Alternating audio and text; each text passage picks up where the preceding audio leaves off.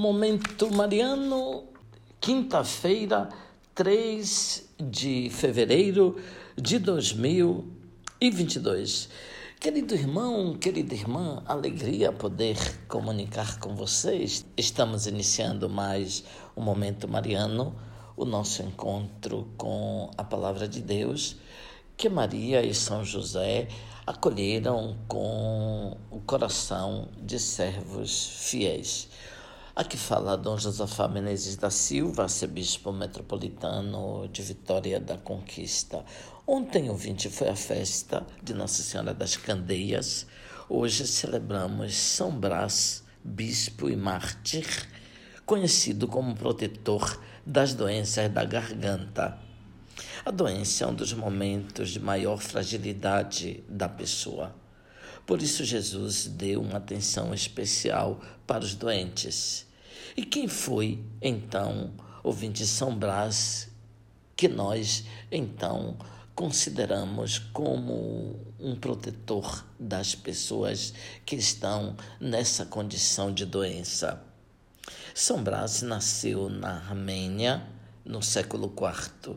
Filho de pagicos, dedicou-se aos estudos cultura clássica e ainda em pleno vigor de sua juventude, conseguiu a máxima formação em medicina e cirurgia.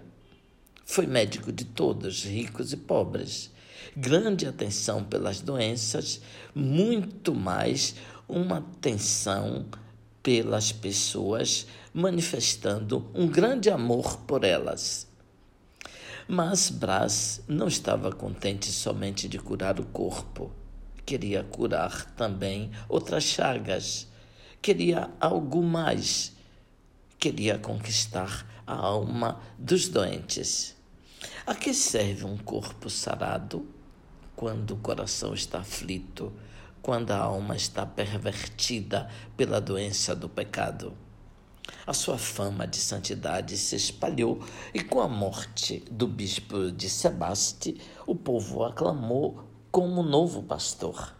Depois de muita pressão, ele aceitou o ministério, porém, ao invés de residir na cidade, preferiu ir para as montanhas, onde era visitado pelos animais selvagens, aos quais o santo tratava com cuidado e respeito, de modo especial quando estavam doentes e feridos.